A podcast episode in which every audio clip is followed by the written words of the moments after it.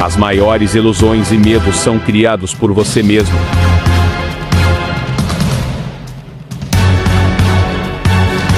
Um jovem discípulo atento e dedicado resolveu isolar-se nas montanhas para trabalhar melhor o medo que ainda sentia das criações do seu próprio ego. Quando lá chegou, um velho sorridente o recebeu. Seja bem-vindo, meu filho. Rafi não estava esperando encontrar ninguém naquele lugar, por isso perguntou: esperava encontrar ninguém nesse local, o que o senhor está fazendo aqui? E o velho calmamente respondeu: Vim para realizar qualquer pedido que me fizeres. Seja muito preciso, pois terá direito apenas a um pedido. Rafi estranhou, mas aceitou a proposta do velho e fez o seu pedido. Desejo nunca mais sentir medo de nada. O velho disse que assim seja. Quando Rafi se voltou para o velho, ele havia sumido. Anoiteceu e Rafi começou a sentir muito medo dos sons que vinham da mata. Por mais que tentasse manter-se relaxado e meditativo, não conseguia. O medo cada vez mais apossava-se dele. Em todos os cantos da montanha, ele percebia inúmeros perigos e começou a gritar por socorro. Sentiu um medo enorme, a ponto de estar em pânico. Ah! Socorro, socorro, alguém me ajude! Rafi gritou ainda mais com a aparição inesperada do velho. Por que estás a gritar, Rafi?